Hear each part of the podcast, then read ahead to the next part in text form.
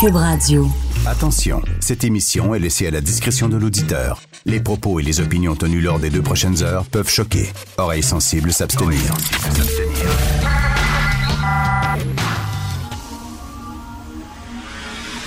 Martino. Richard Martineau. Politiquement incorrect. On a le droit de choisir les immigrants qui répondent le mieux aux besoins de notre société.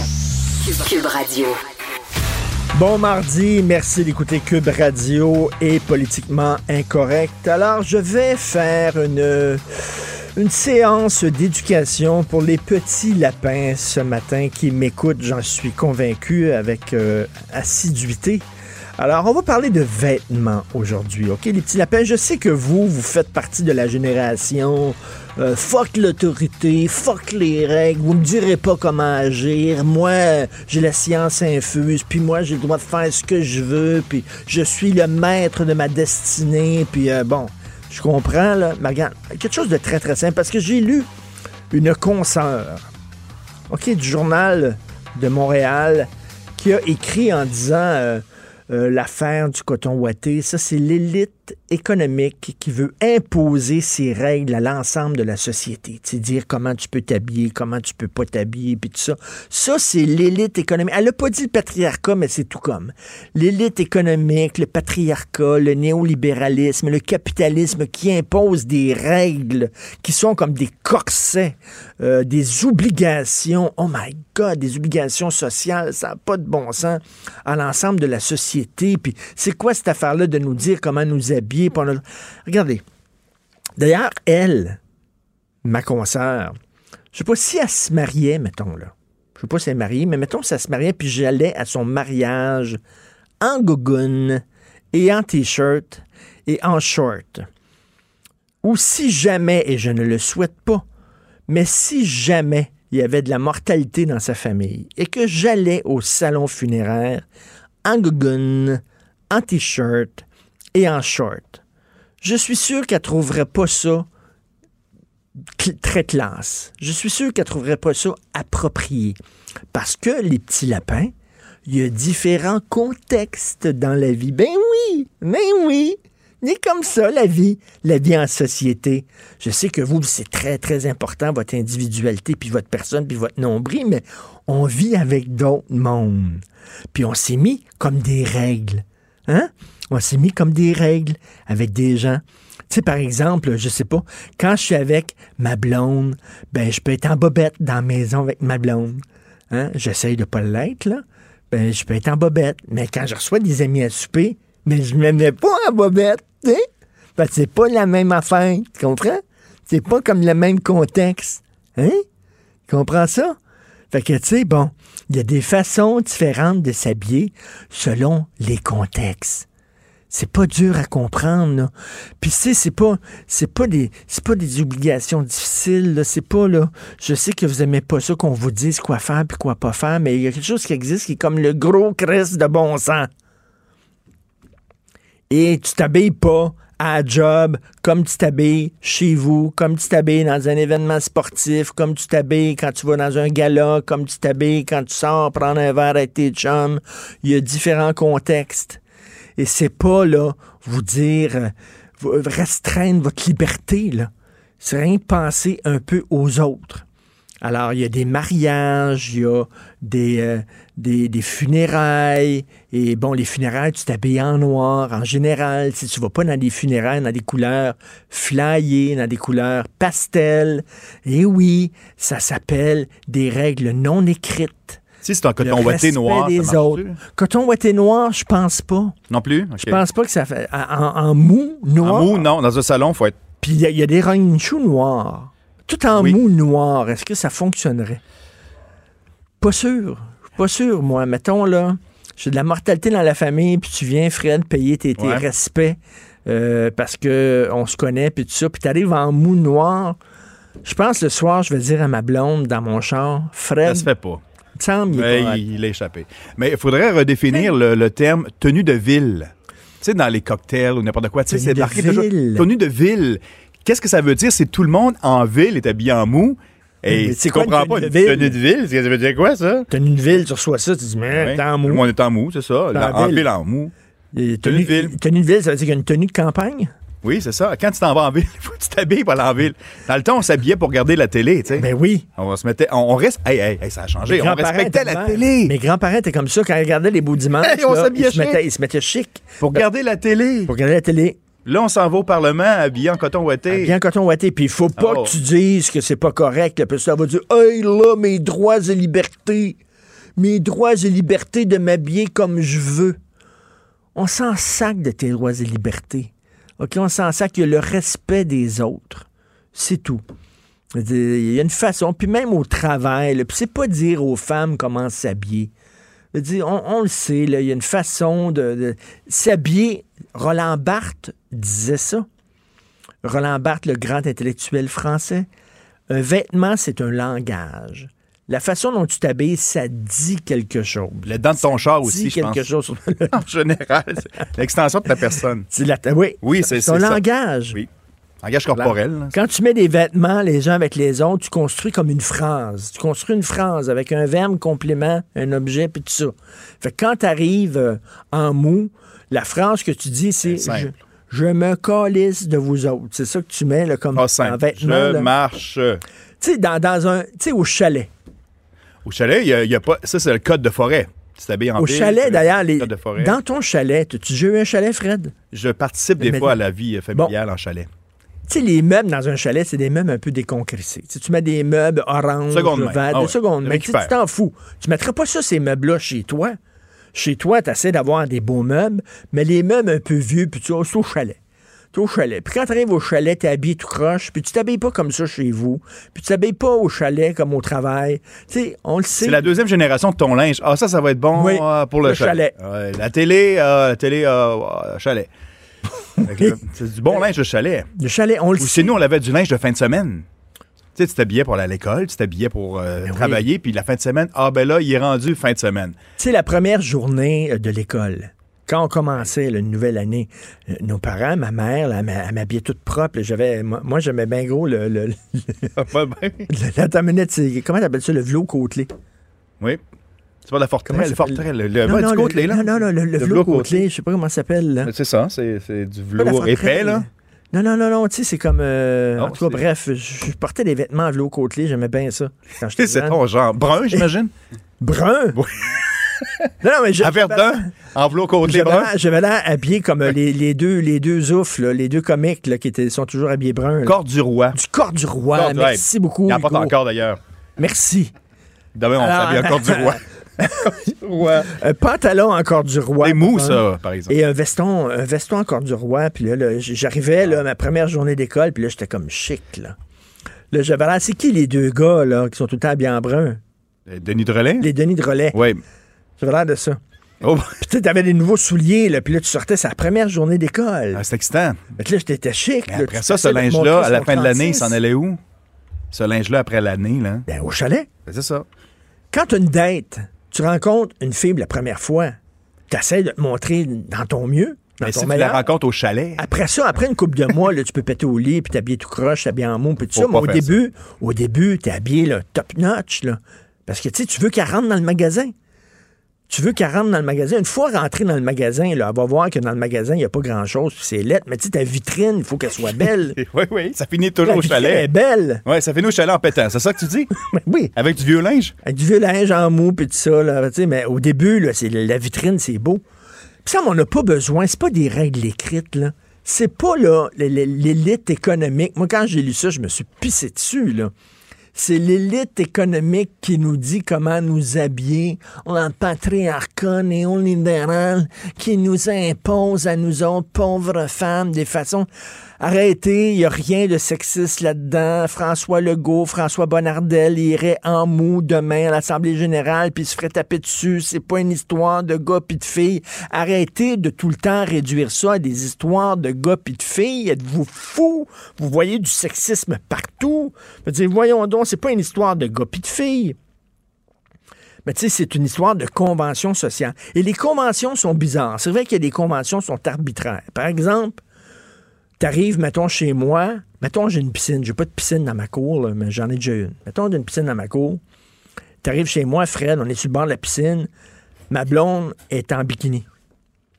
Ça, ça va être correct. Pas le droit de siffler à ce C'est un, moment-là. c'est un non. pool party. C'est un pool party, t'es en OK, bikini. ouais, c'est ouais, correct. ben c'est l'été. Mais si t'arrives chez moi et t'es en sous-vêtements, Ah, ben là, tu vas trouver ça weird. Ben, ça dépend. C'est dehors, bord de la Pourtant, c'est piscine. la même affaire. Pourtant, c'est la même affaire. C'est un, un petit... Souvent, les, sous-vêtements cachent plus que les maillots. Exactement. Hmm. Mais un maillot, c'est acceptable. C'est un sous-vêtement, ça le dit. Mais un sous-vêtement, c'est pas acceptable. Oui, c'est arbitraire, c'est niaiseux, mais c'est comme ça les règles de vie en société. Arrêtez. J'en reviens pas qu'il faut expliquer ça. Ben, J'en reviens pas qu'il faut s'asseoir puis il faut expliquer les- qu'il y a différentes façons de s'habiller pour différentes occasions dans la vie. J'en reviens pas. C'est comme si c'était la semaine de la mode, vraiment, cette semaine. On parle de mode. Cherry avec son, ses vestons. euh, ça, Ben oui. ça fait une semaine. Depuis l'Halloween, là. On est rendu au 12 novembre. Oui. ça fait deux semaines qu'on spinne là-dessus. On a tellement remis l'Halloween, il y a peut-être encore, Ah oui, a on a encore des des enfants qui remords. passent là, exactement aux portes. L'année prochaine, ça va être on s'habille en coton ouaté pour passer l'Halloween. ça va faire peur. Tu J'en reviens pas qu'on est rendu là à essayer d'expliquer cette affaire-là. Ça n'a pas de maudit bon sens. Puis il y a des façons de s'habiller au travail. Toi, là, as-tu des vêtements, là, Fred, puis tu dis, Oh. ces vêtements-là, je porterai pas ça au travail. Je porterai Euh, pas ça à la job. On fait de la radio. Ça, c'est c'est- c'est déjà un avantage. Mais oui, j'ai des vêtements. Je sais pas, mettons, me- non, tu mais je me garde un décorum quand même. On se garde tous. La première chose qu'on voit sur une personne, c'est son linge. des vêtements? Oui.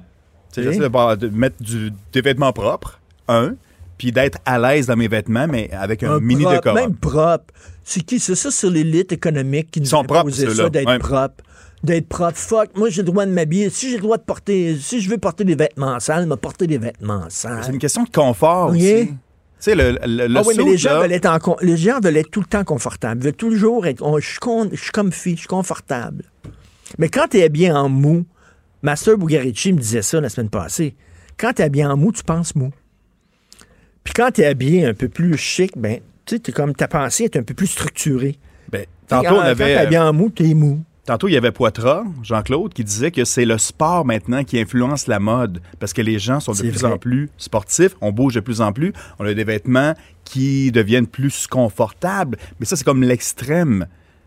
Puis effectivement, ça, ça réduit peut-être ton niveau de stress, t'es plus euh, relax dans tes vêtements, t'es moins coincé. Parce qu'on se le dit, oh, tu sais, il faut se le dire, le, le suit, là, euh, qu'on porte au Parlement ou le, le suit, c'est pas très confortable quand tu confortable, mais T'es justement. pogné, là. Non, mais T'es juste- décorum, ça tu structure tu ta retiens. pensée. Oui, ça tu te retiens. Oui, tu te retiens. Tu te retiens. Dans, dans- quand tu as, des vêtements mous, tu te lâches. Comme des règles. Tu te là. laisses comme- aller. ouais. C'est ça. Exactement La fin de ça. semaine au chalet.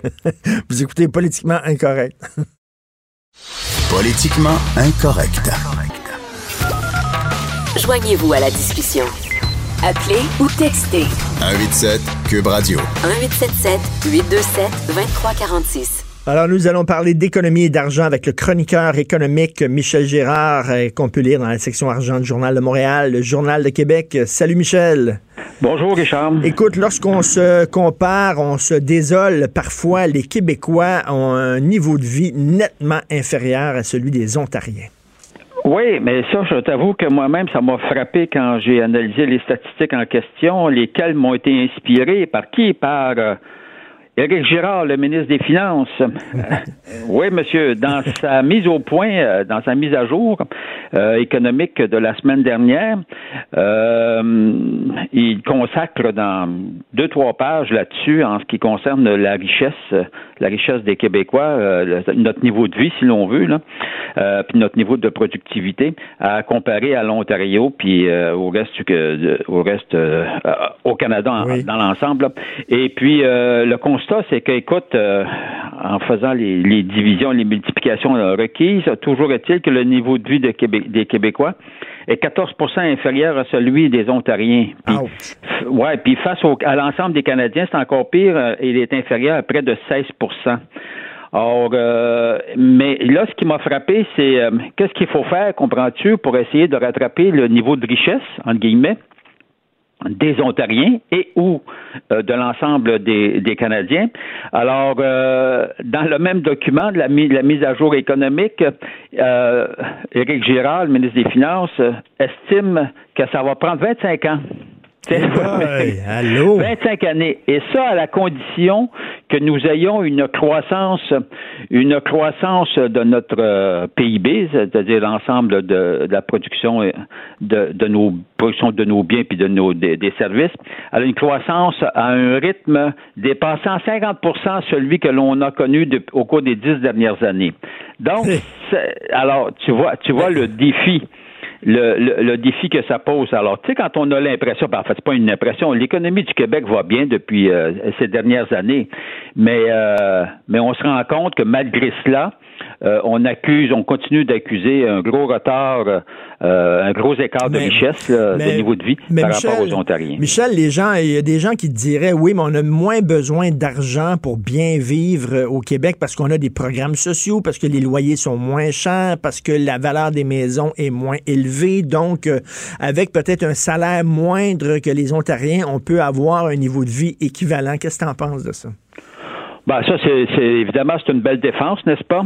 Alors euh, c'est une belle excuse, mais euh, mais mais tu sais la richesse, le niveau de vie là, c'est pas compliqué là. C'est ce que tu produis en biens et services qu'on appelle le PIB là. Puis que tu divises par euh, par ta population. Alors ça veut dire que nous nous produisons nettement moins que les Ontariens euh, au, par capita, c'est-à-dire par habitant. Et puis au niveau de la, la productivité, c'est le, le PIB toujours en fonction du nombre d'emplois. Alors ça veut dire qu'on est nettement moins productif. Donc, je peux bien comprendre qu'on peut bien se défendre, dire on n'a pas besoin d'un niveau de vie si élevé. Écoute, c'est relié à ce que tu produis. C'est que si, si tu es plus efficace, tu vas avoir un meilleur, un meilleur niveau de vie. Puis, puis tu travailles pas plus fort, là. C'est juste que tu es plus productif, alors donc à tous les niveaux. Alors euh, et euh, c'est pas, pas de dire que les Québécois, les travailleurs québécois sont, sont paresseux, là. C'est pas ça, là. C'est qu'on produit moins de biens et services au Québec. On est moins efficace. Ben oui. En, termes de en, termes de, de, de, productivité. Puis c'est ça qu'on veut, et c'est ça qui est le rêve, entre guillemets, du, de, de, François Legault et de son ministre des Finances, c'est de rendre le Québec plus efficace en termes de, de productivité. Puis on n'en sera que gagnant hein, si on réussit. Euh, tu sais, quand le ministre se fixe comme, fixe comme objectif d'être plus productif, euh, ben c'est que qui dit plus productif plus, plus productif. Alors, donc, ça veut dire que les salaires vont augmenter, puis on va, on, on va être capable de payer des salaires plus élevés. Ben oui. on va produire plus de biens et de services, on va exporter plus, etc., etc., etc. Donc, on va qu'en bénéficier. Ben, c'est ça, c'est le genre de Québec qu'on veut laisser à nos enfants. C'est un Québec plus riche, plus fort, qui leur permettra, eux autres, de vivre mieux que, que leurs parents. C'est très bien que tu soulignes ça parce que quand on dit que quand le ministre fixe son objectif de rattraper l'Ontario en, 25 ans, 25 ans, ça a l'air comme ça là, pour nous euh, qui sommes un petit peu plus euh, vieux, ça a l'air ça a l'air loin, mais pour nos enfants, c'est pas loin. Là. Ben oui, 25 ans. Écoute, euh, on a cligné des yeux, puis 25 ans sont passés rapidement. Écoute, Bombardier que hâte de vendre les actions de la C-Series. Ça, c'est le dernier chapitre de cette interminable saga. Quelle histoire, hein? quelle histoire. La C-Series, Bombardier puis son, sa C-Series. Oui, c'est Sylvain Larocque qui rapporte ça ce matin. Et puis, ce que je trouve très intéressant, ben, c'est parce que le problème de Bombardier, il, il est le suivant. C'est que l'entreprise a une énorme dette à supporter.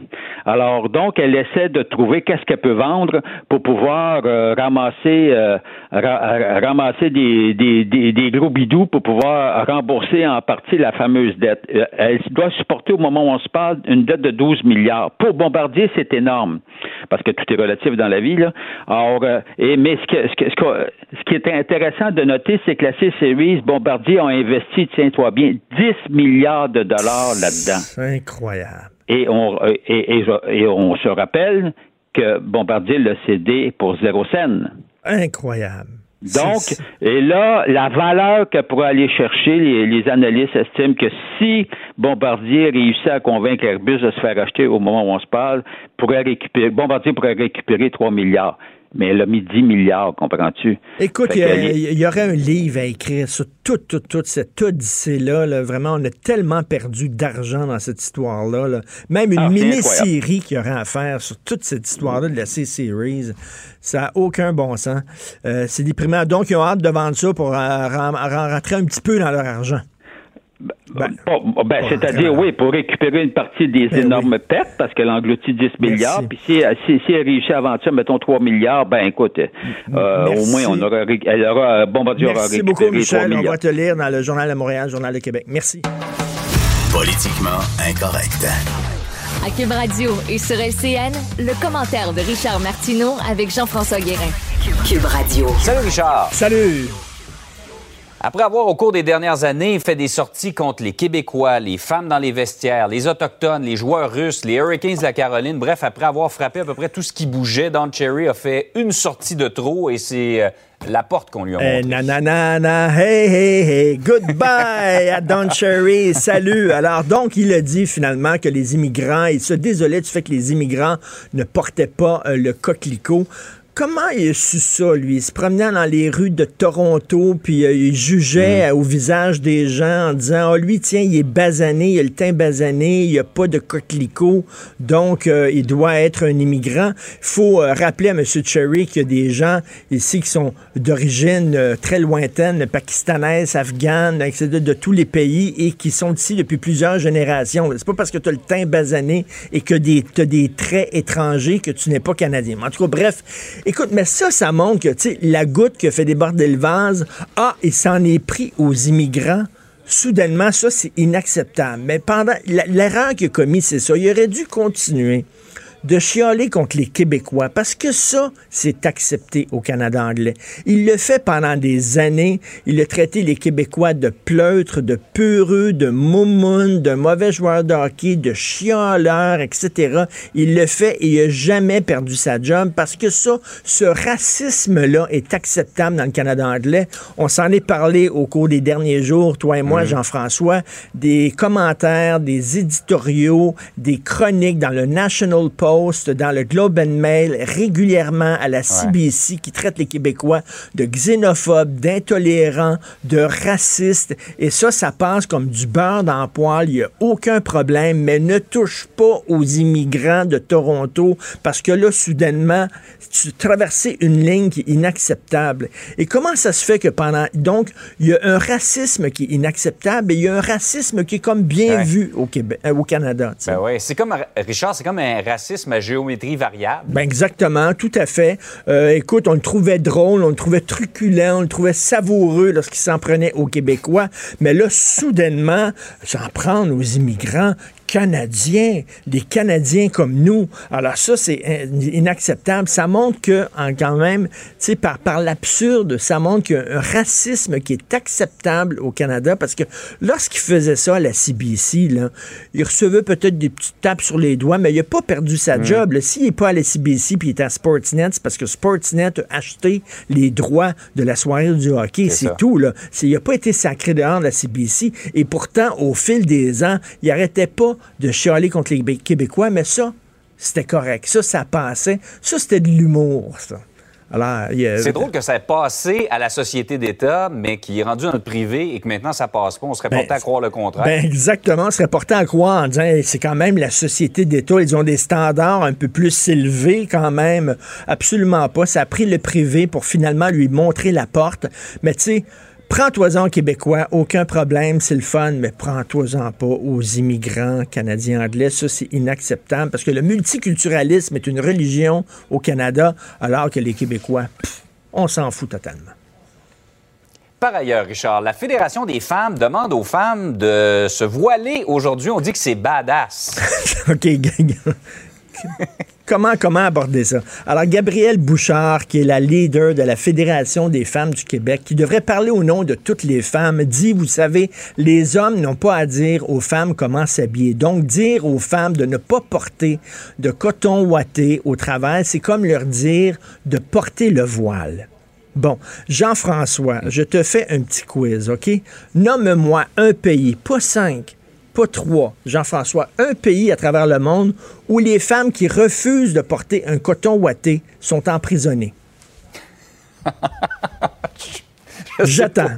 J'aurais de la difficulté. Euh, euh, le, le, Bhoutan, la Corée du Nord, je sais pas, Longueuil, je sais pas c'est où exactement.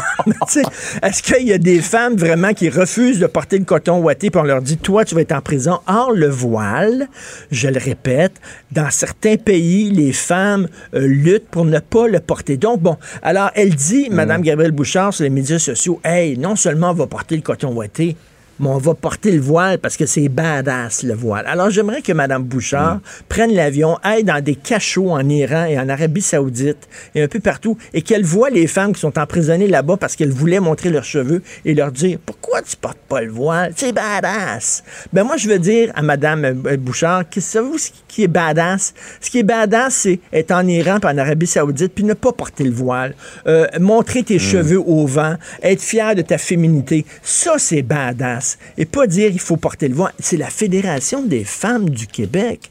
C'est quand même incroyable. Puis comment ça se fait qu'on en fait un enjeu sexiste? Je reviens là-dessus. On en a parlé, Jean-François. Voyons donc. Mm.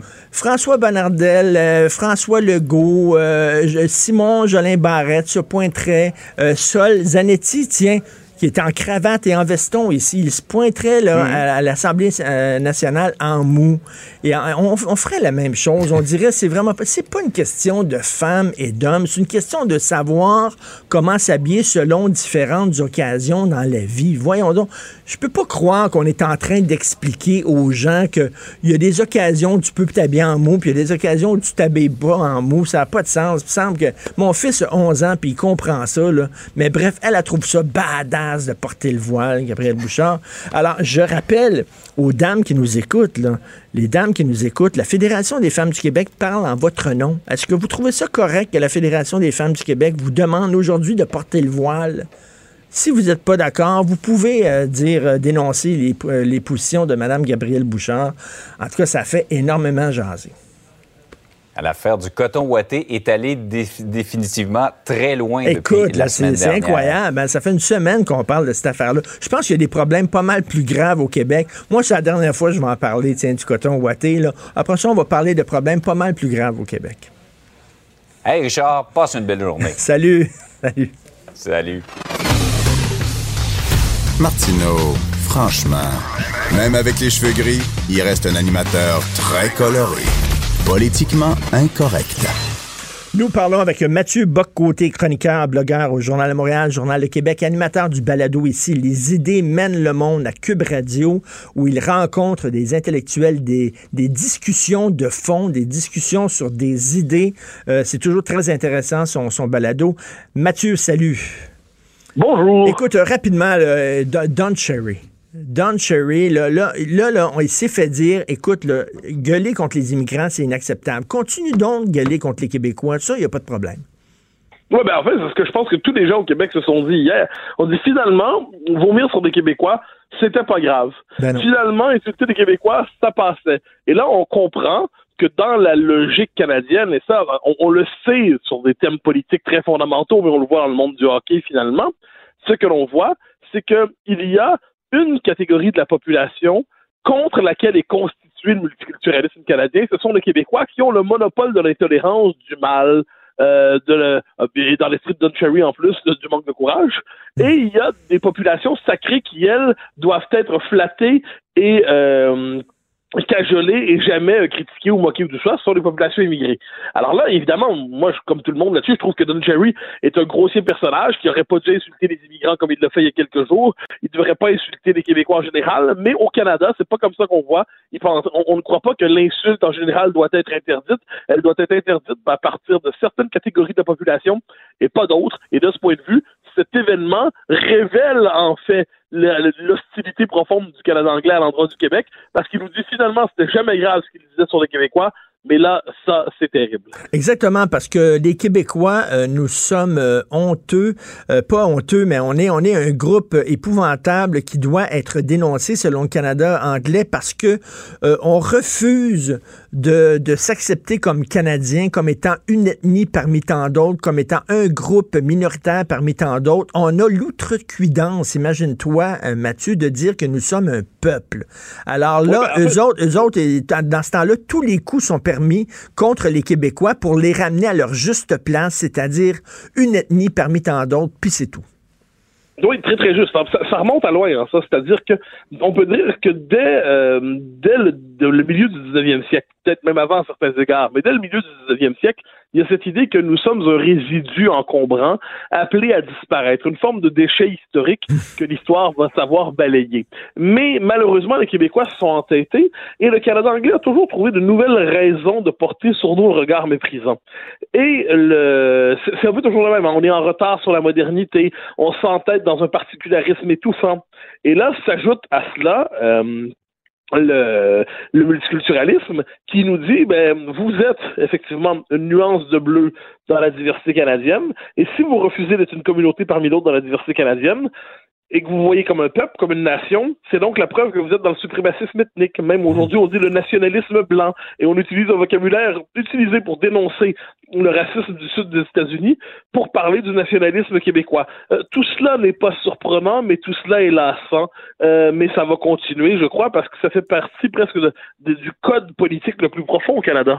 Et euh, Mathieu, je parlais tantôt à Jean-François Guérin de LCN et il me disait c'est quand même ironique que lorsqu'il était à la CBC, il n'a pas perdu son travail. Pourtant, c'était le service public et ça a pris une entreprise privée pour lui montrer la porte. Donc, quoi, les entreprises privées ont un standard plus élevé que, que Radio-Canada?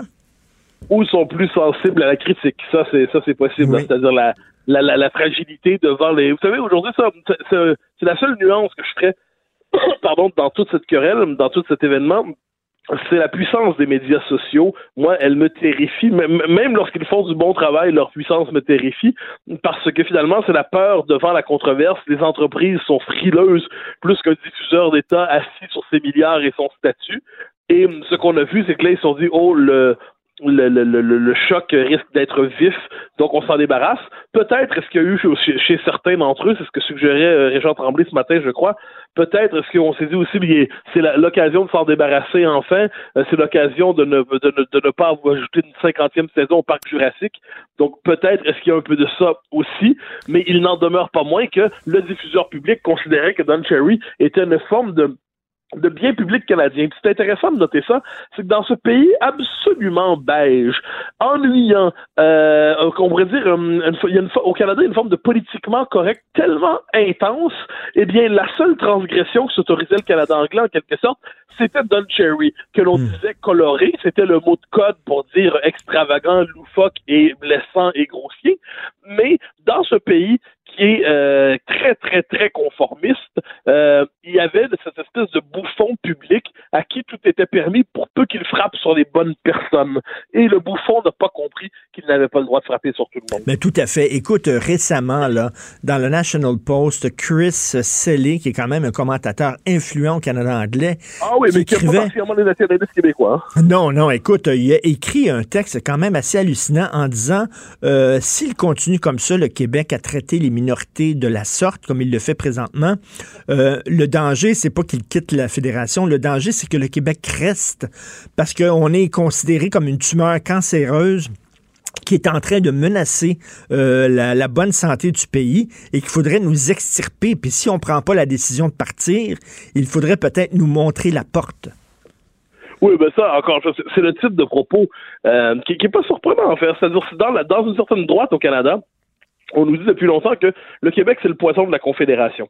Dans les années 80, on disait, puis 70, mais surtout 80, on disait le Québec, c'est ça par quoi le socialisme est arrivé au Canada. Le Québec, c'est ça par quoi le Canada anglais a perdu sa superbe et a commencé à se soumettre aux idées progressistes européennes. Ça, ça faisait partie de... Aujourd'hui, le Québec, c'est ce poison qui euh, vient contredire le multiculturalisme canadien et qui, qui transgresse les standards humains fondamentaux incarnés par le Canada. Et devant ce pays, le Canada, faut le voir, hein, le Canada a besoin de sentir que c'est le meilleur pays dans le monde. Quand ils n'ont pas l'impression d'être le meilleur pays dans le monde, ils ont l'impression d'être heurtés dans leur patriotisme. Puis le Canada, c'est pas seulement le meilleur pays, c'est le plus en avance dans l'histoire de l'humanité. Hein, c'est la fonction historique du Canada que d'être l'avant-garde de l'humanité. Et là, quand ils voient qu'ils traînent avec eux une espèce de, de résidu du monde d'hier, c'est-à-dire un peuple qui se veut un peuple qui veut agir comme peuple, eh bien ça, euh, ça provoque effectivement une réaction épidermique. Et évidemment, euh, le jour où on va vouloir faire l'indépendance, Chris Selley sera probablement un des premiers à dire qu'il faut traiter avec le plus de dureté possible le Québec. Mais d'ici là, c'est une occasion comme une autre pour lui d'exprimer son mépris. Écoute, euh, rapidement, tu as écrit sur le PQ, le congrès du PQ, et il y a quelque chose de très intéressant dans ton texte que tu as soulevé, que moi, j'avais pas vu. le président du PQ, on lui a dit, vous savez, bon, l'épisode de la Charte des valeurs, la loi 21, il y a des gens qui disent que le PQ est quand même euh, tenté par un certain racisme, une xénophobie, etc. Vous en pensez quoi? Et il dit, euh, eh ben, il va voir, euh, vous allez voir à quel point le PQ, le nouveau PQ, est différent, est beaucoup plus ouvert. Donc, il est en train finalement de dire que le PQ d'avant, d'avant lui, était effectivement raciste et xénophobe? Ben voilà, il y a deux possibilités. Soit interprétation exagérément généreuse euh, il n'a pas su, il n'a pas euh, voulu dire ça. C'est une maladresse de langage. Euh, au fond, lui-même, il voulait dire autre chose. On peut toujours s'imaginer ça. On peut penser aussi que c'est un gage qu'il donne au politiquement correct. C'est-à-dire, oui, oui, jusqu'à présent, on avait, vous pouviez avoir des petits soupçons ou des petits soupçons traînaient, mais là, on va montrer patte blanche. Là, on va envoyer le signal qu'on est devenu tout autre. Là, on va se purger une fois pour toutes de nos préjugés. Le nouveau PQ sera propre, immaculé, incriticable. Bon, euh, je ne sais pas laquelle des deux interprétations est la bonne. Ce qui est certain, c'est qu'il y a une ambiguïté assez inquiétante là-dessus à un moment où les Québécois, plus que jamais, cherchent à réaffirmer leur identité, l'ont fait avec la loi 21, puis là, on est rendu à la question linguistique, puis on est à la question de l'immigration, on se demande comment redéfinir les cadres pour avoir une société mieux intégrée, euh, qui fait davantage euh, sa place à la majorité francophone, euh, que le PQ nous dise quelque chose comme ça dans les circonstances. Disons que c'est, comme je l'ai dit, au mieux maladroit. Et j'espère qu'il n'y aura pas d'autres déclarations semblables. Ça, ça c'est pas surprenant de la part du PQ, cela dit, qui depuis 20 ans a souvent eu l'occasion de basculer dans le politiquement correct. Euh, il en était sorti grâce à la charte des valeurs, mais j'ai l'impression qu'il y est retombé depuis un peu. En tout cas, je conseille aux gens euh, de te lire, entre autres le texte sur euh, Don Cherry et le texte sur le congrès du PQ. Merci beaucoup, Mathieu. Au grand plaisir. Mathieu Boccoté, chroniqueur, blogueur, Journal de Montréal, Journal de Québec. Martineau, franchement, même avec les cheveux gris, il reste un animateur très coloré. Politiquement incorrect. Alors, nous discutons avec Steve Fortin, chroniqueur, blogueur au Journal de Montréal, Journal de Québec. Salut, Steve. Hey, salut, comment ça va? Ça va super bien. Écoute, tout le monde aujourd'hui met son grain de sel sur Don Cherry. Alors, vas-y, tiens. Ben garde, je vais dire une chose, euh, peut-être que c'est pas tout le monde qui a entendu ça, mais euh, il y a un journaliste du Toronto Sun qui a réussi à lui parler ce matin. Oh. J'ai entendu ça, euh, j'ai entendu ça au réseau TSN. on a, on a incorporé ça dans le bulletin de nouvelles de ce matin. J'ai été très en fait, je, je, me suis dit, enfin, au moins, lui, il a réagi puis il a dit ce qu'il pensait parce que au départ, on a dit euh, bon ben Sportsnet a congédié Don Cherry, puis ensuite on a essayé de, si on veut, le nuancer ça un peu, puis euh, tu sais comme on dit en anglais downplay, là, on a essayé de, de, ouais non ben finalement on a discuté avec lui puis il a décidé de, de, de lâcher, il a, il, a, abandonné son poste, il a, il a démissionné, puis euh, ce matin Don Cherry dans, dans le style qu'on qu'on lui connaît, il a dit pas en tout, j'ai pas démissionné, tout ce que j'ai dit je le pensais, puis il a dit si jamais on me demande encore de, de, de, si on m'avait demandé de faire cette émission là puis qu'on m'avait euh, porte, forcé à porter une muselière, ben ça aurait pu être l'émission. Puis euh, il s'est pas retenu du tout. Il a dit euh, je, je, voulais dire tout ce que j'ai dit, puis c'est tout, puis c'est ça, puis arrangez-vous avec ça. Moi, j'en connais, je connais des gens là en ce moment. ce qui est en train de se passer dans le Canada anglais, c'est que oui, il y, a beaucoup de, de, monde qui disent bon ben il est à peu près temps. Puis hmm. j'ai entendu des voix du, du hockey là, qui, qui finalement ont, ont voulu justement dire ben voilà, c'était devenu un petit peu dérangeant. Michael Farber, qui est un journaliste du Sports Illustrated puis qui fait beaucoup de médias anglophones, c'est un anglo-montréalais. Euh, j'ai aimé son, son, son, commentaire. Il a dit, moi, là, je vais vous dire, ben franchement, puis on pouvait pas dire ça dans le monde du hockey, mais moi, ça fait des années que je l'écoute plus, Don Cherry, tu sais. Puis ils, ont, ils, sont allés voir aussi un autre journaliste que j'aime beaucoup qui s'appelle Arpin Bazou, qui est un, journaliste qui est issu des, des communautés des, des, communautés ethniques du Canada anglais, puis il a dit, ça m'écœure qu'on est obligé, qu'on me demande à moi d'écrire là-dessus. Mais il a dit, en fait, je suis une des personnes qui visait, puis j'ai accepté d'en parler, mais c'est vraiment à contre-cœur. Puis ensuite, ben, il explique justement que euh, Don Cherry, je veux dire, il, il, a longtemps, il a longtemps été intolérant, puis on l'a laissé quand même aller. On l'a laissé aller. Je je, je vais pas embarquer pour euh, ajouter. Tout le monde le sait là, que, par rapport aux Québécois, ben par rapport aux Européens depuis toutes ces années-là. Mais là, il a dépassé une ligne qui est infranchissable dans la rectitude politique canadienne. Il a osé critiquer l'immigration. Ben, exactement. Donc, il y a des gens qui qu'on peut critiquer et il y a des gens qu'on ne peut pas critiquer. Il y a un racisme acceptable et il y a un racisme inacceptable. Ben là, ce qui s'est passé là, en tout cas, c'est que euh, c'est la goutte qui a fait déborder le vase. Euh, et, et, je me demande, pour ceux qui ont, j'ai regardé le segment plusieurs fois, et ceux qui connaissent un peu là, son, son espèce de faire-valoir à côté de lui, là, Ron McLean, euh, Ron McLean, là, c'est lui qui fait le thumbs up. Hein, c'est lui qui lève le pouce en l'air après le, après le commentaire de Don Cherry. J'imagine qu'on va aussi, on va aussi se poser la question parce qu'il y a quelques années de ça, on avait tassé Ron McLean puis on l'avait remplacé par un plus jeune puis on s'était dit, ben voilà, je pense qu'il faudrait moderniser il y a eu un tel tollé qu'on a ramené de Ron McLean, puis on a dit, ben, il faut ramener ce segment-là parce que il faut pas oublier une chose. Le, hockey au, Canada anglais, là, c'est, il, est vraiment miné par euh, le conservatisme. Il y, a, un conservatisme dans ce milieu-là, dans le milieu du hockey, qui est absolument indéniable. Puis il y a beaucoup, beaucoup plus de gens dans le Canada anglais qui appuie Don Cherry qu'on le pense. Puis là, ben bien sûr, il y a eu un hashtag qui est né sur euh, Twitter. Puis là, les gens disaient, ben Don Cherry a raison. Mais il y a aussi eu des commentateurs sportifs qui sont qui sont arrivés en ondes. J'en ai vu un hier sur Global qui qui, qui, est arrivé puis a dit carrément, c'est absolument infect qu'on congédie Don Cherry le jour du souvenir alors que lui s'est embattu. Tu sais, il y a eu cette mhm, position-là qui a été mhm. défendue beaucoup dans le Canada anglais de gens qui disaient attention, et à la limite, là, euh, on était au bord de dire, ben, il y a comme un peu raison. Mais on, s'est arrêté là. Mais je peux dire une chose, c'est que sous-jacent, là, puis euh, de, manière, si on veut, là, sourde, là, ben, il y a beaucoup de gens qui sont d'accord avec ce que Don Cherry a dit, pas mal plus qu'on pense. Écoute, je me fais l'avocat du diable, OK, là? On est, toi et moi, dans l'opinion, dans la chronique. N'est-ce pas un peu inquiétant que quelqu'un perde sa job à cause de ses opinions, même si ses opinions sont impopulaires? Tu sais, jusqu'où on pousse la, la liberté d'expression, euh, le droit de dire des opinions, même si elles sont impopulaires, même s'il y a des gens qui les aiment pas. Euh, est-ce que est-ce qu'ils devraient être protégés par la liberté d'expression? Ben, en tout cas, il on a tracé une ligne dans le sable, euh, encore une fois, avec ce dossier-là. C'est que mm-hmm. tu peux dire tout ce que tu veux, mais tant que tu ne vas pas contre cette, cette façon qu'a le, le, Canada de, de se développer, euh, de s'identifier, de se construire. Et euh, manifestement, on a jugé que Don Cherry avait dépassé la ligne. Toutefois, je, veux, je vais ajouter quelque chose quand même. là. C'est un secret de polichinelle, puis je l'ai entendu, je l'ai lu aussi de certains chroniqueurs sportifs anglophones. C'est un secret de polichinelle que, euh, à un moment donné, euh, il, y a, il, avait essayé un peu là, de, de mettre Don Cherry sur la voie d'évitement il y a quelques années. On se demandait bien pendant combien de temps qu'on va le laisser là, parce qu'il était rendu à 85 ans, puis c'est pas de l'argisme, là mais c'est qu'il y a aussi d'autres voix qui sont intéressantes et qu'il faudrait entendre. Et je veux dire, la CBC puis Sportsnet ont fait place euh, à des commentatrices euh, féminines dans le hockey euh, professionnel masculin, ce que tout le monde a salué.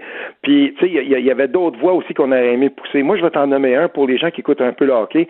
je verrais comme remplacement de, de, Don Cherry une autre voix qui est assez qui, qui, qui, est vraiment qui fait pas dans la dentelle, là, ce serait probablement l'ancien DG des Canucks, Brian Burke. J'imagine qu'il va être le premier en liste. Ça va en être un autre, ça, qui est assez. Tu sais, c'est, on est dans le conservatisme du hockey complètement. Et je, je vais le dire là, le, le, commentariat sportif dans le hockey, en tout cas, on manque de gens comme Stephen A. Smith au basketball puis au football américain. Des gens, euh, quand il y a eu la grosse controverse par rapport aux joueurs de, de, des 49ers qui mettaient son genou à terre pendant l'hymne national, Colin Kaepernick, ben, il y a eu des gens qui ont dit, justement, comme Stephen A. Smith, il, il, est arrivé puis il est très, très politisé puis il disait, ben, il, est temps que quelqu'un mette son genou à terre pour dénoncer ce qui se passe avec euh, le profilage racial aux États-Unis et tout ça. Nous, on a, je veux dire, dans le Canada anglais, puis euh, je veux dire, même dans le commentariat sportif francophone, tu sais, des voix comme ça, là, qui sortent complètement, là, de, et, qui sont très, très à gauche. Il y en a pas tant que ça quand même, certainement pas au hockey. Puis il n'y a pas non plus d'entraîneur comme Stephen Kerr, euh, l'entraîneur des Golden States, qui, euh, bon, il a fait parler de lui quand il était en Chine, là. Mais, tu sais, je veux dire, il y, en a, il y, a comme un courant quand même plus à gauche dans le sport américain qu'on retrouve pas ici. C'est très conservateur, le hockey. Tu sais, quand Don Cherry disait, là, qu'il s'ennuyait à l'époque où le hockey était robuste, là, là, à l'époque de John Ferguson, puis tout ça, puis des grosses batailles, puis toute l'affaire. Il y a peut-être des gens qui sont pas d'accord avec ça, mais il a le droit de le dire, même s'il a peut-être l'air d'un vieux mononcle, puis il trouve ça plate euh, maintenant que le hockey soit moins robuste. Mais tu sais, en même temps, c'est une opinion qu'on peut avoir aussi, là. Oui, je, vais emprunter, là, puis qu'on ne m'en tienne pas rigueur, là, mais je vais t'emprunter ça, Richard. On, va dire au petit lapin, OK, j'arrête. Dans le temps qu'il y avait encore les cassettes VHS, là, euh, Don Cherry sortait à chaque année son Rock'em Sock'em Hockey. Oui. Puis là, il sortait ses cassettes des, des bagarres les plus violentes, des, des coups les plus violents, les mises en échec, par ouais, disons, ça se vendait, c'était populaire. Je veux dire, ça, c'était le hockey comme dans le temps. Puis lui, il a toujours été de ce genre-là. Moi, je joue beaucoup, tu sais, j'ai joué au hockey pas mal, puis euh, avec la gang avec qui je suis, là, je, je, vais te le dire, J'en connais, moi j'entends ça souvent des gens qui disent Ouais, mais là, OK, c'était mieux dans le temps, puis là, un tel s'est fait frapper, puis il n'y a personne qui était là à sa mm. défense et tout ça. Ben, moi, je suis désolé, là, mais je fais pas partie de cette gang-là. Je trouve que le hockey est pas mal mieux depuis qu'on se bat plus, ou presque pas. Puis depuis qu'on a axé le jeu sur la vitesse, la créativité, c'est un jeu qui est tellement beau quand il est joué, justement, de avec finesse, avec vitesse. Fait toi, t'es pas, pas un nostalgique de slapshot, là? Pas tout, pas tout. Et, et le, le, hockey qui se joue maintenant, quand on regarde les buts qui se comptent, tu sais, euh, tu te souviens de, de Ketchuk, l'espèce de joueur robuste, mais là, son fils joue dans la Ligue nationale.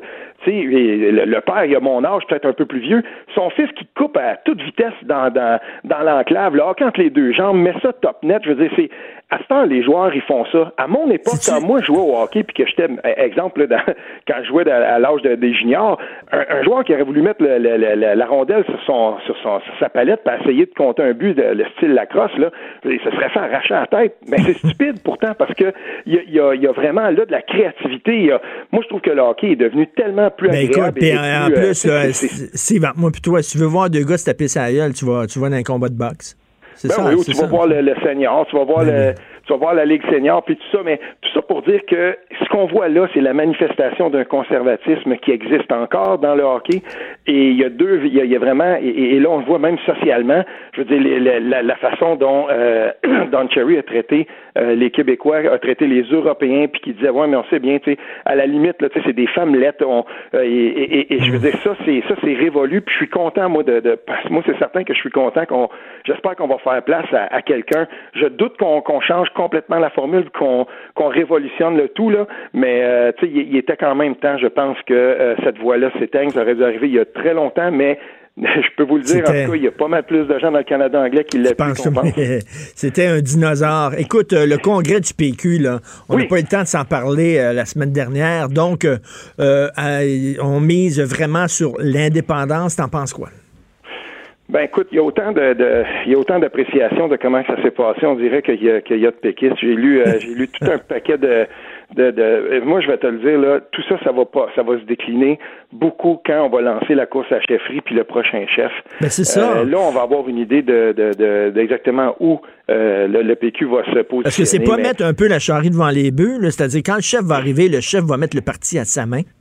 Ben, j'imagine. C'est sûr qu'il y a un programme, puis que le, tu sais, je veux dire, au Parti québécois, c'est très démocratique. On, on, se vote, euh, on se vote des lignes directrices et tout ça. Mais je veux dire, le, le chef peut quand même l'incliner ça euh, de façon, euh, tu sais, il peut quand même mettre sa, sa, sa touche, sa main là-dedans. Mais on, on verra comment ça va se passer. Il y a une chose que je désire quand même mentionner, puis Michel David dans le devoir le, bien, le bien mentionné, je trouve aussi, c'est que tout à coup, la, la, position de Martine Ouellette, puis le, combat de Martine Ouellette à l'intérieur de ce parti-là, euh, ben, je veux dire, on, devrait peut-être au moins lui dire, c'est quoi, t'avais pas, je, je, hmm. m'attends pas à ce que les gens euh, soient, tu sais, euh, tout, euh, qui s'excusaient à Martin Ouellette et tout, mais on hmm. devrait au moins lui dire, c'est quoi, dans le fond, t'avais pas complètement tort. Hmm.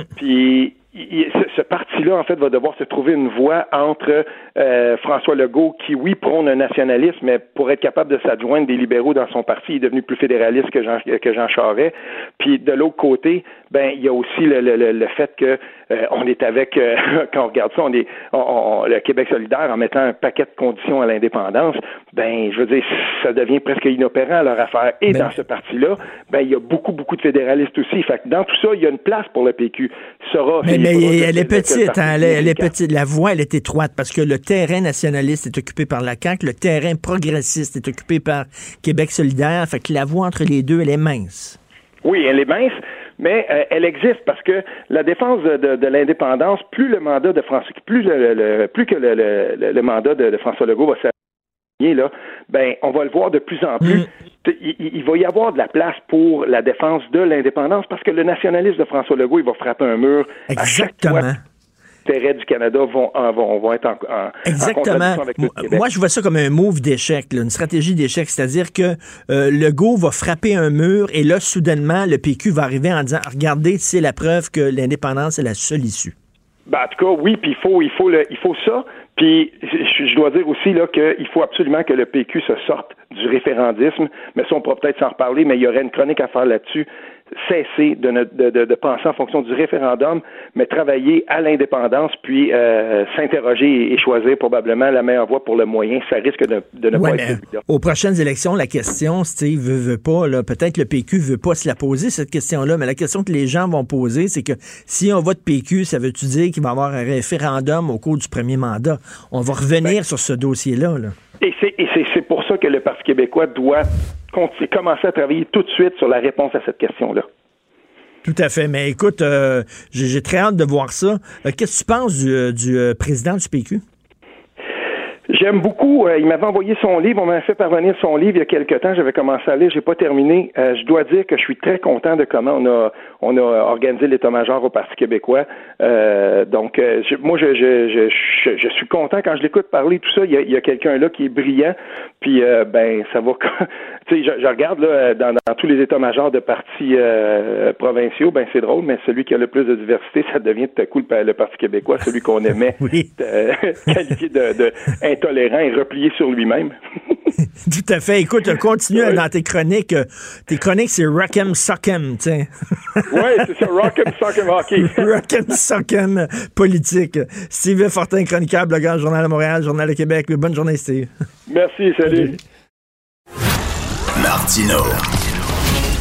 Un Martino par jour éloigne le médecin pour toujours. Vous écoutez Politiquement incorrect. Alors, vous savez, on a beaucoup parlé du livre PLQ Inc., euh, qui est sorti dans les librairies il y a quelques jours.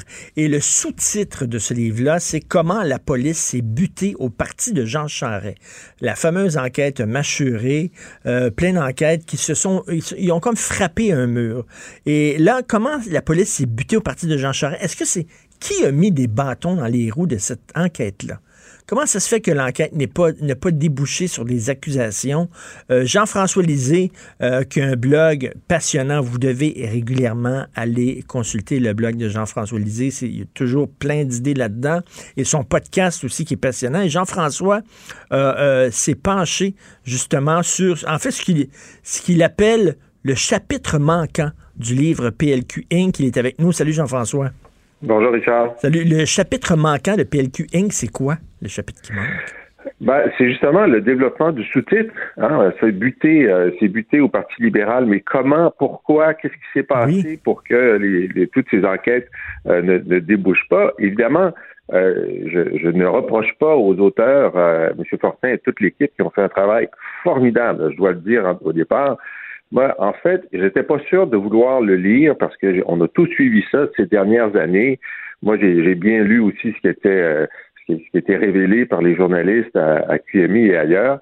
Mais en reprenant la lecture du livre, on voit que les auteurs ont tout remis en ordre. Tout ce qui a été euh, révélé ces dernières années est mis dans un ordre chronologique et thématique où ça devient beaucoup plus clair. Ils ont fait leur propre entrevues récemment pour essayer de, euh, de, confirmer ou d'infirmer des choses.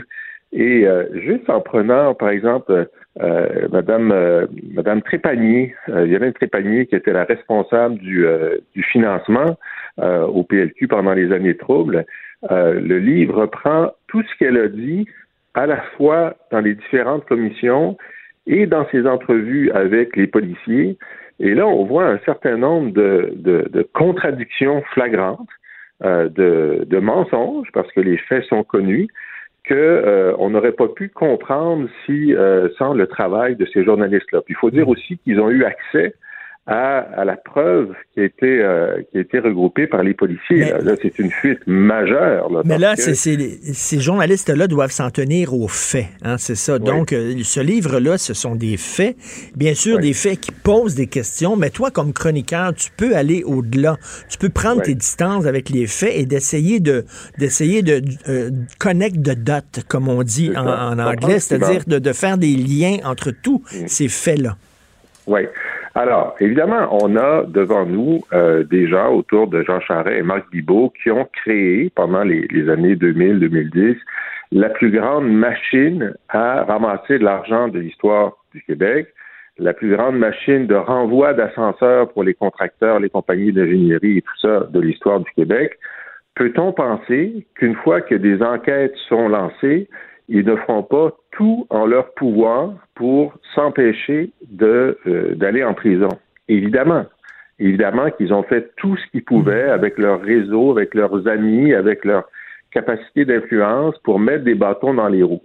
Alors je dis, peut-être qu'un jour, un conseiller libéral euh, pénitent ou hilar va nous raconter comment ils s'en sont, euh, comment ils sont, ils ont fait pour euh, nommer telle personne à tel endroit qui avait le mandat d'en faire le moins possible, créer de la bisbille au sein de l'UPAC, euh, comment ils ont fait en sorte que et, et, et ça, c'est terrible parce que c'est les procureurs de la direction des poursuites civiles et pénales qui, en dernière analyse, ont le mandat de, de, déposer des accusations.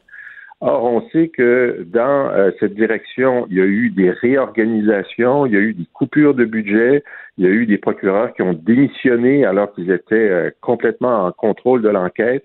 Alors, il y, a tout un bout là qu'on ne sait pas qu'un genre de, de de zizanie a été créé à des éléments, à des, des points essentiels de l'engrenage qui ont servi à ce qui est aujourd'hui l'impunité libérale et, ton texte, Jean-François, c'est là, je l'ai devant moi, je l'ai imprimé, c'est six pages euh, vraiment euh, bourrées d'informations.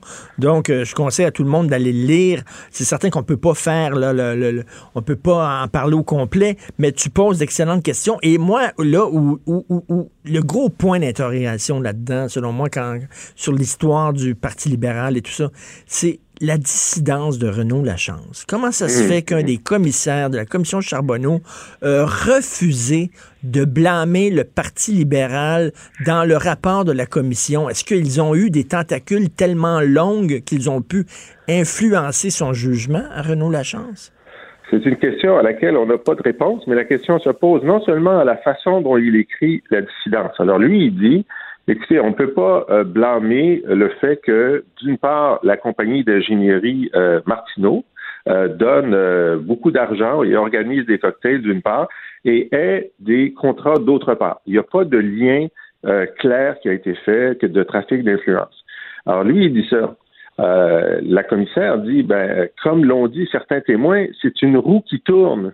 Tu donnes, tu as des contrats, tu donnes, tu as des contrats, tu donnes, tu as des contrats c'est pas un don égale un contrat. Alors ça, c'est ce qu'il dit dans sa dissidence. Alors ça se débat.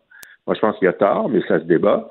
Mais lorsqu'on voit les courriels qui ont été échangés entre lui et la commissaire France Charbonneau, qui ont été révélés par Radio-Canada, ben là, on voit dans le détail ce qu'il veut pas qu'il soit dit. Et là, il y a un biais libéral qui est apparent. Par exemple, Marc Bibot, donc l'ami de Jean Charest, était le responsable du financement, c'est clair, c'est lui qui organisait des rencontres, c'est lui, c'est dans son bureau que se prenaient mmh. des décisions, mais il n'avait pas de titre officiel au PLQ. Alors, les rédacteurs de la commission disent Marc Bibot, le grand responsable du financement, là, la chance envoie un courriel en disant Ben non, on peut pas dire ça, il n'y avait pas de fonction. Ben là, un instant, ben, ben oui. Ensuite, il y a un autre moment où il parle de Marc-Yvan Côté, qui a été euh, accusé dans le cadre de Gomery d'avoir fait euh, de la distribution de cash euh, au Parti libéral fédéral. Et alors, c'est écrit, évidemment, c'est un bon élément de contexte pour comprendre le, fonctionnement de ce gars-là. La chance dans le courriel dit ben, pourquoi écrire ça? Pourquoi taper sur quelqu'un qui est déjà à terre? Ben là, ben là. rôle de nous dire qui est coupable de quoi. Alors, donc, on, voit qu'il y a une intention de la chance de, euh, de, de, banaliser euh, alors que son rôle, c'est de justement pointer la, la, difficulté. Alors, Et Bruno, Bruno Lachance, qui était, qui était vérificateur général, qui avait été nommé par Jean Charest, c'est-tu parce qu'il lui devait sa job qu'il l'a protégé? Quoi? C'est une question qu'on peut se poser. On ne le sait pas. On ne sait pas, mais on sait que l'impact de sa dissidence a été énorme parce que ça a permis de relativiser euh, toutes les découvertes de la commission Charbonneau, puis ça a permis euh, de, d'empêcher qu'on envoie des blâmes à ces gens-là. Alors, ça a été, est-ce que c'est, euh, est-ce que c'est le résultat d'une action volontaire du réseau libéral ou est-ce que c'est autre chose? On ne le sait pas, puis je m'avance pas dans cette spéculation, mais ce qu'on sait, c'est que c'est bizarre, comme Bastarache. Alors, ce qui vient dans le livre aussi, c'est qu'on revient à cette commission avant Charbonneau, qui est Bastarache, sur euh, des allégations que M. Charret nommait des juges euh, selon la volonté de ses bailleurs de fonds. Euh, Bastarache a lavé Charret de cette accusation-là, puis ça se débat sur la preuve. Mais devant euh, Bastarache, des gens sont venus dire oui, les bailleurs de fonds avaient accès à la personne au bureau de M. Charret ben qui faisait les nominations, Mme Chantal Landry, et elle a dit que parfois, même pour des juges, elle mettait des post-it sur les CV pour dire c'est un libéral ou c'est un péquiste. Écoute, juste ça, là, ben oui, puis oh, oh, d'influence. Ben tout à fait. Et Bastarache n'en parle pas dans sa conclusion. Il n'y a aucun blâme. Il lave Charret. Alors, Bastarache avait été nommé par Charret et on sait qu'il avait qu'il était proche de certains ministres de Charret. Alors, le pouvoir de nomination, c'est important aussi dans, dans, dans, l'infrastructure de, Autre chose, autre chose aussi, le Brandon. Brandon, qui est un, qui est un mafieux, qui est lié aux malversations de la FTQ Construction. Euh, il fait l'objet d'une filature. Les policiers le voient entrer dans un hôtel pour rencontrer, rencontrer Jean Charret. C'est pas rien, là. T'as un mafieux qui va rencontrer Jean Charret. Et là, les policiers qui font la filature se font dire non, OK, arrêtez. C'est la filature, tout ça. Attends une minute, là. c'est quoi cette affaire-là? C'est ça. Alors, chacun de ces éléments-là s'explique, enfin, a une explication plausible, comme Charest. Il dit, moi, j'ai jamais demandé qu'on arrête la filature. Possible, mais il y a quelqu'un dans la hiérarchie de la SQ qui a eu ce réflexe-là. Est-ce que c'est un réflexe parce que c'est un bon libéral, puis c'est ça qu'il faut faire? Est-ce que c'est une gaffe?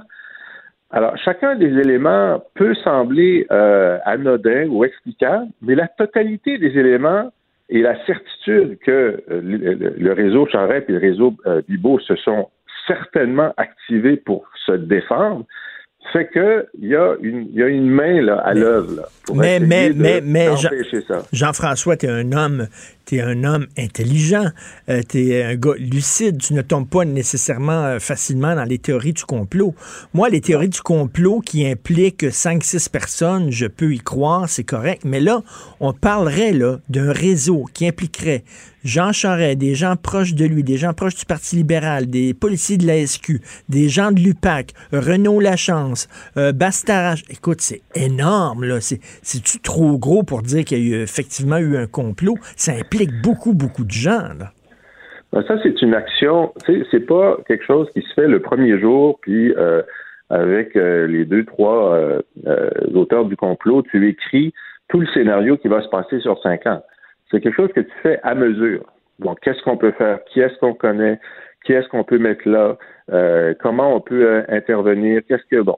Alors, c'est une action continue puis parfois, comme je l'écris, il y a des parties gratuites.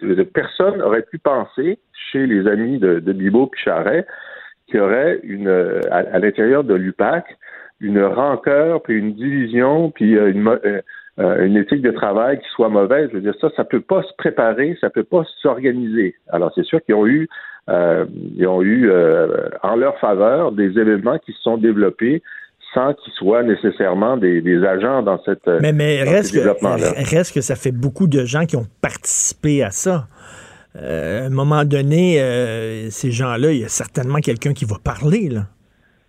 Ben, on se le demande. C'est comme euh, dans l'affaire Gomery, quand Corbeil, un des organisateurs libéraux fédéraux, s'était mis à donner des entrevues pour dire oui, oui, oui, on a fait ça, puis voici comment on l'a fait. Donc, il y, a, parfois quelqu'un qui va sortir, mais à la fin, c'est intéressant de le savoir, mais c'est trop tard parce que l'impunité a été euh, euh, dominé. Euh, est-ce que là, on, voit que l'enquête sur la SIC a été abandonnée? On ne sait pas vraiment pourquoi. Ça, c'est le grand euh, euh, le grand, euh, la grande corruption pour les immeubles à où il y a des, des, des, bailleurs de fonds libéraux qui ont mis de l'argent dans des, dans des paradis fiscaux. On pensait que la preuve était assez bien établie. Ça, c'est laissé tomber.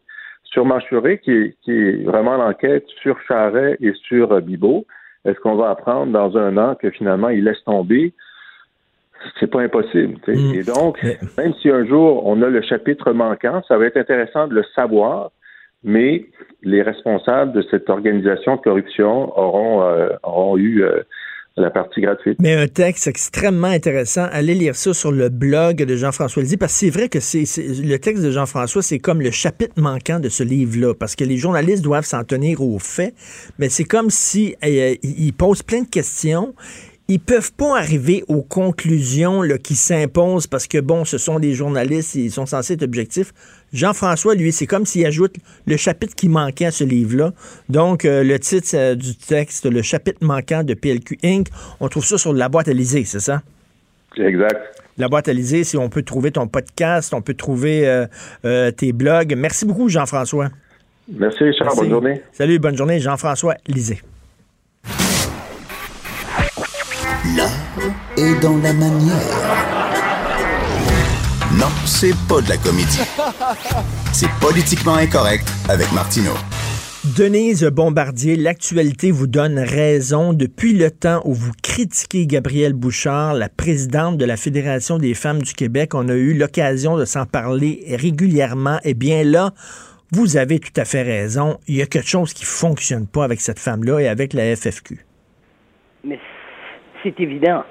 Et euh, c'est pas parce que je veux avoir raison, c'est parce que je trouve que euh, au-delà de la personne euh, euh, de la de la personne, il y a dans la société québécoise des tendances marginales qui s'accentuent mm. à cause de la présence des médias qui les recherchent et qui les et qui les alimentent mais il y a quelque et ça dit quelque chose de la société québécoise, ça dit quelque chose de la perte sur la perte des repères. Comment peut-on accepter parce que là je vois bien les gens, ils trouvent que ça n'a pas de sens, mais c'est tout ce qu'ils disent que euh, aujourd'hui la porte-parole d'un organisme qui n'est plus qu'une coquille vide, je le dis bien. Ils ont perdu beaucoup de leurs subventions. Mmh. Ceux qui écrivent, là, qui commentent, qui disent, oui, mais il y avait, il y avait des, des centaines de milliers de dollars, ils, ont, ils ont perdu ça. Mais le problème, c'est qu'ils ont toujours l'antenne. Et quand il s'agit d'avoir un point de vue euh, extrémiste sur le féminisme, on invite euh, les gens euh, de, de, de, la fédération. Je vous signale que madame a été autoproclamée parce qu'il n'y avait pas d'autres candidats. Hmm. Je vous signale qu'autour d'elle, il y a des militantes islamistes.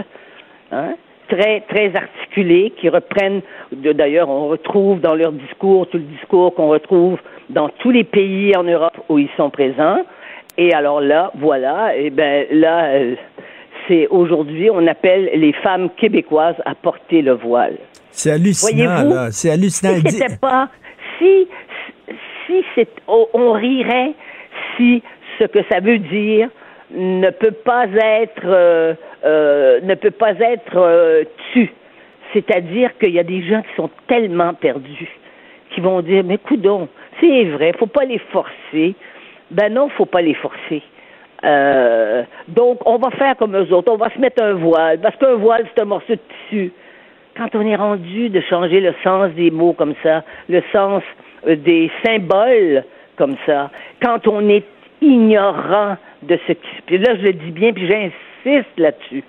Ignorant de la situation des femmes en pays d'islam, eh bien, on, on, dit des choses pareilles. Et, et, Denise, non seulement ça, mais on veut faire taire les gens qui, les gens qui, comme vous, ont vu neiger, ont vu pleuvoir. Denise, vous et votre génération, vous avez vu l'évolution du mouvement féministe et vous êtes à même de dire que ça, c'est une perversion. C'est une perversion du mouvement féministe. Et ça, étant donné que vous avez, étant donné, étant donné, Denise, que vous avez une connaissance du passé, on voudrait vous faire taire parce qu'on veut oublier ce passé-là, parce qu'on veut dire non, le seul bon féminisme, c'est celui-là, celui qui, euh, qui, qui, qui, est apparu au cours des dernières années. C'est celui-là. Et l'ancien féminisme, on veut rien savoir. On veut même pas qu'il y ait de témoins qui nous en parlent. Ceux qui nient l'histoire, ceux qui ne tiennent pas compte de l'histoire ou qui nient l'histoire, sont des gens qui sont dangereux en démocratie. Oui. Et c'est pour ça qu'il y a des rappels historiques. C'est pour ça qu'il euh, des cérémonies qui rappellent les, pires, les, pires moments de l'histoire de l'histoire contemporaine, par exemple. Et oh, je vais plus loin. On va aussi rappeler dans des pays qui ont de plus de, de qui ont qui ont plus d'histoire que nous, on va rappeler aussi des événements qui sont passés il y a 500, il y a 700 ans.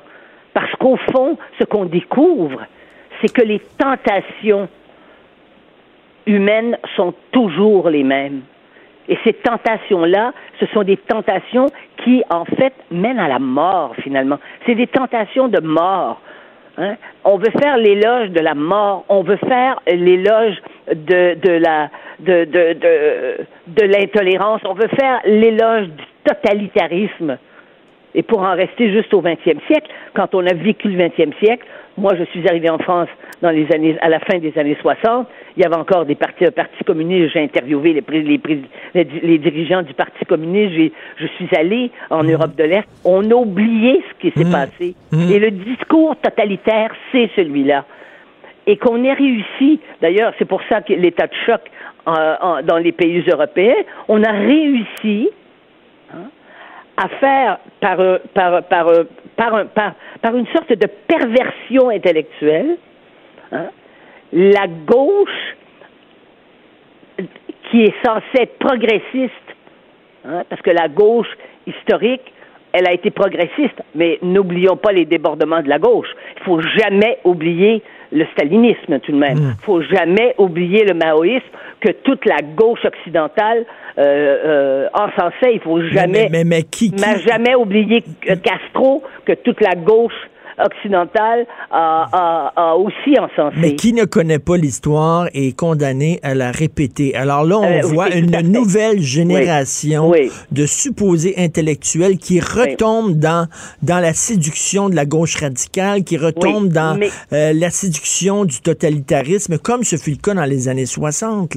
Oui, et à côté de ça, vous avez le phénomène qui est exprimé, et je suis désolée, euh, je le dis, je suis désolé que notre confrère, notre talentueux confrère euh, euh, de ce matin, dans sa, dans sa chronique de ce matin, Joseph Facal dit que les, les, les, chroniqueurs respectueux sont tombés dans le piège et ils ont parlé de, de Catherine, de Catherine Dorion. Mais c'est tout ce qu'elle veut, c'est qu'on en parle. Mais ce n'est pas, c'est pas du potinage dont on ben a, dont les questions. C'est les principes qui ont derrière ça. C'est l'idée qu'il y a derrière ça que l'être humain doit que la liberté c'est le contraire de la liberté qu'elle qu'elle prouve. On est libre quand on est capable aussi d'accepter les contraintes de la société parce qu'autrement on ne peut plus vivre en société. Ici, on, on, on sacralise d'une certaine façon les institutions et qu'on dit il faut respecter les institutions. Si on ne fait pas ça, ça va être. Oui, mais. C'est la foire mais Denise, Denise, Chacun impose sa loi. Non, mais Denise, c'est rendu, là, que seulement dire une évidence, une évidence, c'est-à-dire qu'on ne s'habille pas à l'Assemblée nationale comme on s'habille au chalet, c'est rendu que dire ça, c'est c'est choquant. C'est briser un tabou. Euh, on se fait taper sur les doigts pour dire, mais une évidence, Denise? Oui. Et vous remarquez qu'il y a, y a aussi, je, le remarque dans les journaux, que les autres journaux, euh, ils y vont beaucoup plus mollo. Euh, ben sur ces questions-là. au contraire, ils appuient quand même. Ils trouvent que c'est que, que c'est une bonne idée, qu'on s'épanouit. Là, ils vont chercher la théorie féministe à l'effet qu'on blâme toujours les femmes pour la façon dont elles sont habillées, mais pas les hommes. Et on va plus loin. On va plus loin. On dit que les institutions de la démocratie sont des, des institutions du patriarcat, ben que ça a été pensé pour les hommes, pour exclure les femmes. Ce sont ce sont des sacrilèges qui, sont, qui, sont, qui sont exprimés, je vous le dis, comme si les institutions n'appartenaient pas à l'ensemble des citoyens et comme si, grâce à ces institutions, les femmes n'ont pas été capables de faire reconnaître des droits. On ne peut pas faire reconnaître des droits en interviewant votre, votre prochaine voisine puis la voisine suivante pour savoir ce qu'elle en pense. On le fait et ça se passe dans des institutions et ces institutions-là sont plus grandes que nous et il faut s'incliner devant elles. Et le et la correction vestimentaire, c'est un des symboles de, cette reconnaissance que les institutions sont plus grandes que nous et nous permettent de perdurer. Et Denise, chaque matin, là, je croise Benoît Dutrisac, là, parce qu'il finit son émission, je commence la mienne. Il a 58 ans comme moi. Et à chaque matin, on se regarde en souriant, en disant, mais dans quel monde on vit? Dans quel monde on vit? Il y a des féministes maintenant qui disent de porter le voile. Euh, il y a des gens qui disent que c'est euh, c'est une libérateur de s'habiller euh, en, mou pour aller au travail. Et là, on dit, mais voyons, qu'est-ce qui s'est passé pour que le monde change autant? Il s'est passé, je vais vous dire ce qui s'est passé. Il s'est passé que avant, c'était il y avait des, les codes religieux chez nous, je ne vous parle pas de l'islam, l'islam, on voit ce que ça donne, on voit ce que ça donne en politique, mais qu'il y avait un encadrement. Les gens croyaient à quelque chose, les gens ne croient plus à rien. Mm. Et j'en parle avec d'autant plus d'aisance que je me considère agnostique, moi. Hein? Mais il est certain qu'il faut avoir des références qui sont des valeurs, ça s'appelle des valeurs, qui nous permettent de, de, de départager ce qui est acceptable de, ce, qui, ne l'est pas. Et ce sont des valeurs collectives. Et parce que ce sont des valeurs collectives et que nous sommes en démocratie, ça ne peut pas être des valeurs de dictature. Comprenez-vous? Parce que ce n'est pas une personne qui décide, c'est l'ensemble des citoyens à travers le processus démocratique parlementaire. Mais là, on est rendu avec la, la, la, la chef la leader de la Fédération des femmes du Québec est une femme qui est née homme, qui n'a pas connu c'est quoi grandir en tant que femme. Mais elle n'est pas devenue une femme, je vous signale. Elle n'est pas devenue une femme, là, on s'entend. C'est pas une transsexuelle, ça. Hmm. Mais, mais c'est Alors, il y a aussi ça? Comment il se fait qu'on croit à ça, qu'on croit maintenant la théorie des genres qui nous est imposée par des gens, par des, des gens qui sont dans une sorte de délire et qui encadrent ça dans des institutions? Elles ont, elles ont, ces gens-là ont envahi les institutions. Hmm. On enseigne ça dans les, on enseigne ça dans les grandes universités, à Oxford et partout et à, et à Harvard, la théorie du genre qu'on ne naît pas femme ou homme euh, et que ce n'est pas, ça, ça ne, c'est quand on naît. À partir de là, on décide de qui on est. Et avec ça, il y a toute l'exploitation des enfants. Je ne sais pas si vous avez vu ben les dernières images sur les enfants des enfants de 8 ans là, qui, se, qui disent qu'ils sont des trans, là. Il y a des images qui circulent ben actuellement qu'on m'a envoyées. C'est, c'est, je vais vous dire, c'est intolérable. On peut même pas regarder. Et pendant ce temps-là, des gens qui, comme vous, comme moi, qui disons des évidences, mais vraiment, il n'y a rien de choquant dans ce qu'on dit. On est soudainement vu comme étant, c'est nous le problème. C'est nous le problème. Oui, ce qui est difficile, c'est qu'on est tellement dans une sorte de délire qu'au fond, je pense que tout ce qui touche cette, cette redéfinition de ce qu'est un homme et une femme, la sexualité et tout, je pense que ça terrifie les gens. Et que c'est pour ça qu'ils sont dans le déni. C'est pour ça qu'ils disent qu'il ne faut pas parler de ça. Eh bien, nous sommes dans une société où il faut parler des choses, où il faut nommer des choses. Mais on, est dans un monde, Denise, on est dans un monde où les fous pensent pour des saints d'esprit et où les saints d'esprit pensent pour des fous. C'est vraiment ça. Parce on vous dira que les saints d'esprit n'existent plus et que les gens normaux n'existent plus, que la norme n'existe plus. C'est ça qu'on veut. Mais savez-vous ce que c'est? C'est un phénomène de décadence et c'est un mm. phénomène qui va, vous savez, la seule chose, le seul optimisme qu'on peut avoir là où je suis rendu, avec effectivement le fait que j'ai toute une vie derrière moi et toute une histoire derrière moi et que je me suis, mon histoire est inscrite dans l'histoire de ma génération. J'ai vécu des époques à partir de, la, moitié des années 60. J'ai vécu l'époque d'après les grandes guerres et d'après la guerre ultime, je dirais, celle qu'ont menée euh, les nazis avec Hitler et avec avec avec les, avec les crimes qu'il a a commis en voulant faire disparaître complètement de la terre ceux qu'il a, qu'il a, qu'il a d'abord identifiés, c'est-à-dire les Juifs. Bon, alors donc, quand on a tout vécu ça, il nous reste une chose qui, nous dit, c'est que le balancier va revenir. Oui. Moi, ce qui m'inquiète, je vous l'ai déjà dit, ce qui m'inquiète, c'est que tous ces débats-là, puis tout le débat qu'on a eu depuis 15 jours, puis euh, moi je m'habille comme ça, puis je m'épanouis comme ça, puis je veux pas dans un placard et de sable, puis nanana. Toutes ces, toutes ces bêtises, toutes ces bêtises-là, ça va, ça provoque des gens qui se sentent mal à l'aise dans la société dans laquelle on vit et qui, eux, risquent de basculer tout à fait. vers la droite. Tout à de fait. Dire, il faut les empêcher de parler. Mais, mais Denise, je, je, suis d'accord. Je suis d'accord avec vous. Les enfants de ces gens-là qui envoient tout promener, toutes les règles, toutes les normes, les enfants de ces gens-là vont avoir besoin de règles, de normes, et ils vont être en opposition face à leurs parents et on va revenir à un retour du balancier, heureusement. Mais je ne sais pas si on va être vivant pour voir ça de, nos yeux. Oui, mais je ne veux pas être trop noir, mais je vous dirais que quand les enfants de ces gens-là, de, quand les enfants de gens qui pensent comme ça, hein, et qui ont toutes sortes de théories en oubliant qu'un enfant est un enfant, les, ces enfants-là qui sont sous médication hmm. à un niveau affolant, quand ils sont sous médication, ça les calme quand même. Hein, c'est une camisole, c'est une camisole chimique quand même. Quand c'est ça qu'on voit, on met les enfants au silence aussi.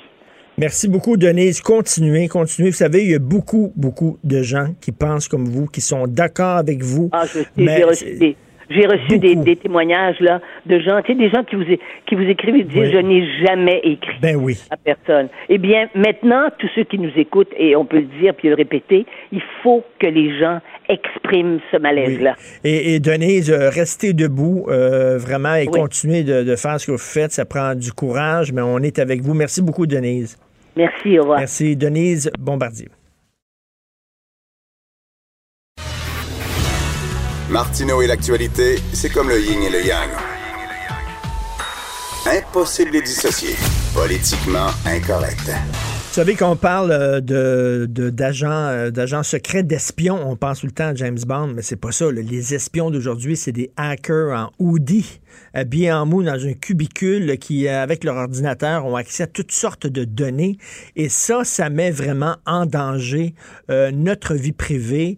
donc, nous allons parler avec Steve Waterhouse, spécialiste en cybersécurité. Salut, Steve. Mais je dois te corriger, le décorum pareil au gouvernement fédéral, les employés doivent être habillés quand même en belle tenue, pas en mou. même les espions?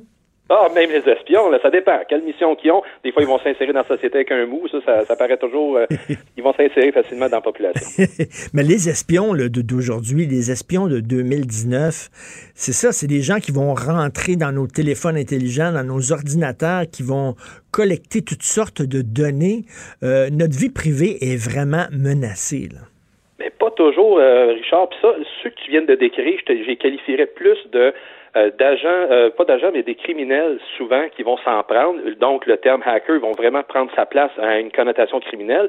Et les services de renseignement, en bonne et due forme, comme au Canada, on a le SCRS, mais eux, ils ont toute une procédure haute pour être capables d'arriver à faire ce genre. Ils ont la capacité, ils ont les moyens de le faire, mais il y a toute une partie légale à adresser avant d'être capable de rendre ça possible de pouvoir s'infiltrer. Mais généralement, le criminel qui va venir s'attaquer à nous avant. OK, eux autres, là, ils sont quand même régis par des règles des codes d'éthique. Mais là, il y a quelqu'un qui dit, mais faites attention, ça, ça peut quand même être dangereux. Là, euh, ah, parce... Non, un peu. Parce que euh, au pays, le SCRS n'a pas juridiction à faire de l'écoute électronique envers la population. C'est toujours envers l'extérieur qui peut mm. venir vraiment nous faire, nous importuner ici notre façon de faire, notre économie. La GRC a ce mandat-là ici à l'intérieur du pays, et même la GRC, ils vont être capables de faire l'interception et de l'écoute électronique seulement sur un mandat signé par un juge. Mais écoute, quand même, OK, mais les espions étrangers, par contre, voilà. Euh, chinois, tout ça, vont pouvoir. Écoute, ça, c'est que je voulais faire, oui. Et là, là d'ici l'an prochain, ça, c'est un texte dans la presse, d'ici l'an prochain, 50 milliards d'appareils seront connectés à l'Internet d'ici l'an prochain. Et on dit que ce chiffre-là va atteindre bientôt 100 milliards. En 2025, il va y avoir 100 milliards de bébelles, de gizmos qui vont être connectés à Internet. C'est effarant c'est l'Internet des objets. Ce sont toutes ces belles euh, des belles petites affaires qu'on dit que, hey, c'est wow, on va l'installer, on va s'en servir. Jusqu'à un certain point, c'est très divertissant, mais en même temps, de conception, c'est mal fait, la sécurité n'est pas présente et ça sert justement à faire un double agenda, de s'en servir contre nous, le consommateur, et euh, ça va servir justement à collecter des données, principalement de façon commerciale. Ils vont documenter nos. Euh, je prends toujours l'exemple de nos, nos, allées et venues. Je prends l'exemple des, thermostats Nest. Nest qui a été acheté par Google et Google vient d'acheter récemment Fitbit. Et donc, ils vont être capables de capter qu'est-ce que les gens font au quotidien. Le Nest, le thermostat, il documente quand tu es dans la maison, quand tu pars le chauffage, etc., ton mode de vie. Puis le Fitbit, ben, il documente ta biométrie. Fait que donc, ils ont, euh, ils ont la main mise vraiment sur qu'est-ce que quelqu'un fait dans son quotidien. C'est ça, et même, et même éventuellement, là, écoute, euh, avec les maisons intelligentes où tout est connecté, ils vont pouvoir nous couper, euh, je sais pas, l'eau chaude, nous couper l'électricité, nous couper l'accès aux télécommunications. Ils vont pouvoir même peut-être faire dérailler des trains en rentrant dans le logiciel du train. Quand on va avoir des, des autos autonomes, il va y avoir un ordinateur. Euh, on dit, moi j'ai déjà lu, il va pouvoir rentrer dans l'ordinateur de l'auto, peut-être te faire frapper un mur. Ils vont ben pouvoir même pouvoir faire arrêter ton pacemaker. Ça existe, c'est tous des scénarios euh, que ça, frappe l'imaginaire, mais ça a été prouvé. Euh, couper l'électricité euh, un 23 décembre, c'est arrivé en Ukraine deux fois. je veux dire, c'est des choses, donc, ça s'en vient par l'automatisation de notre société. Et souvent, pour venir attaquer quelqu'un à son niveau personnel, ben, plus la personne s'expose aux médias sociaux et tout partout, et même les organisations s'affichent de plus en plus publiques, ben ça s'appelle collecter de l'information via les médias sociaux et c'est pas quelque chose d'extraordinaire. c'est juste que c'est sur une plateforme qui est publiquement accessible et ça prend pas beaucoup de ressources pour être capable de faire ça. Et là, ça compromet justement toute cette chaîne de sécurité que beaucoup se donnent beaucoup de peine à monter et ça prend pas grand-chose pour la compromettre. Mais tu dis, euh, tu dis, Steve, que c'est pas notre gouvernement qui nous espionne, mais Steve, euh, voyons, Steve, Edward Snowden, euh, il a prouvé que finalement le gouvernement américain espionnait entre guillemets ses propres ses propres citoyens. Tout à fait. Ça, c'est euh, un problème américain. Et euh, les Américains, dire, ils s'y adonnent comme ça, puis là, il y a un problème euh, justement légal par rapport à ça. Mais si on regarde ici à l'intérieur du Canada, si jamais quelqu'un se sent épié, se sent espionné, qui croit que le CRS la police est après lui, il peut porter plainte, puis il y a des autorités, il y a des comités en place indépendants qui vont être capables de faire la lumière là-dessus. Mais moi, je peux te dire d'expérience que ces agences-là, ben, ils respectent le plus possible justement tout ce qui a rapport avec la loi et la protection de la vie privée des gens. Écoute, je te pose une question en terminant. Là. Des entreprises comme Desjardins, là, on leur fait confiance, on leur donne des données sensibles, et là, ils ne nous ont pas protégés. Est-ce que selon toi, ces, ces entreprises-là devraient être tenues responsables? définitivement, c'est là le, le, le, trou noir dans les lois et les règlements au pays quant à la protection des données personnelles, parce que les commissaires d'accès à l'information, ils ont émis le 6 novembre dernier, 6 ou 7 novembre, euh, un, un, communiqué disant, hey, on va s'attaquer au fondement de la loi sur la protection des données personnelles qui n'a jamais été révisée depuis 35 ans. Hello, depuis 35 ans, l'Internet n'existait même pas, puis que là, on est rendu aujourd'hui, parce qu'il y a eu des événements marquants, là, ils se réveillent et disent, hey, là, il faut faire quelque chose. Ici, au Québec, en plus, on est le commissaire la commission d'accès à l'information qui est responsable depuis 25 ans à voir à cette protection des données personnelles. Tu savais-tu que ça existait, cet organisme-là? Pas en tout. C'est là qu'est le problème. Puis, euh, je veux dire, ils font très peu de publicité quant à leur service, qu'est-ce qu'ils font, puis surtout pas, on les voit pas en termes de leadership, de prendre les devants et de voir à se protéger nos données, surtout au Québec, parce que c'est la Colombie-Britannique, l'Alberta et le Québec sont indépendants du reste du Canada pour cette, euh, cette matière-là. Fait que c'est là qu'il y a du gros travail à faire de la part de ces agences-là, puis nécessairement amener une réglementation, comme en Europe. Moi, je le souhaite qu'ils mmh. copient vraiment copy and paste ce qu'ils ont fait avec le règlement général des données euh, personnelles en Europe, puis que oui, il y ait des amendes, puis qu'à ce moment-là, ça motive des grandes entreprises comme Desjardins à mettre l'essentiel. Oui, Desjardins avec son projet blanc, là, c'est une opération à l'interne qui, là, ils vont structurer sécuritairement l'environnement de Desjardins, finalement. Mais après ça, il y a d'autres organisations, il faudrait qu'ils soient redevables. Puis une façon de le voir euh, là-dessus, Richard, c'est de faire des audits, puis qu'ils soient redevables, exemple, un comité spécial de la Chambre des communes ou de l'Assemblée nationale, puis que là, ils prouvent par l'audit, un rapport d'une firme indépendante, ben voici, ils ont mis les, les, moyens en place. S'ils ne les ont pas, ben vous avez trois mois pour rectifier ça. Sinon, ils ne sont pas redevables à personne. Et s'il y a des jeunes qui nous écoutent, Steve, et qui se demandent quoi faire plus tard, dans quelle, euh, dans quelle matière étudier, aller en cybersécurité comme Steve Waterhouse, vous allez avoir de la job parce que le malheur des uns fait le bonheur des autres. Merci beaucoup, Steve. Un plaisir, Richard. Bonne fin de journée. Steve Waterhouse, spécialiste en cybersécurité. Jonathan, tu vas parler bien sûr de Don Cherry. Euh, pas tant.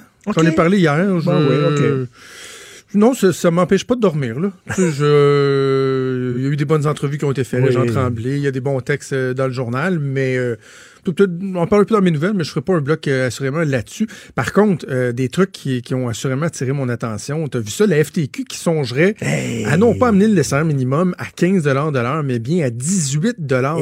C'est 45% d'augmentation, Richard. sur quelle planète ils vivent?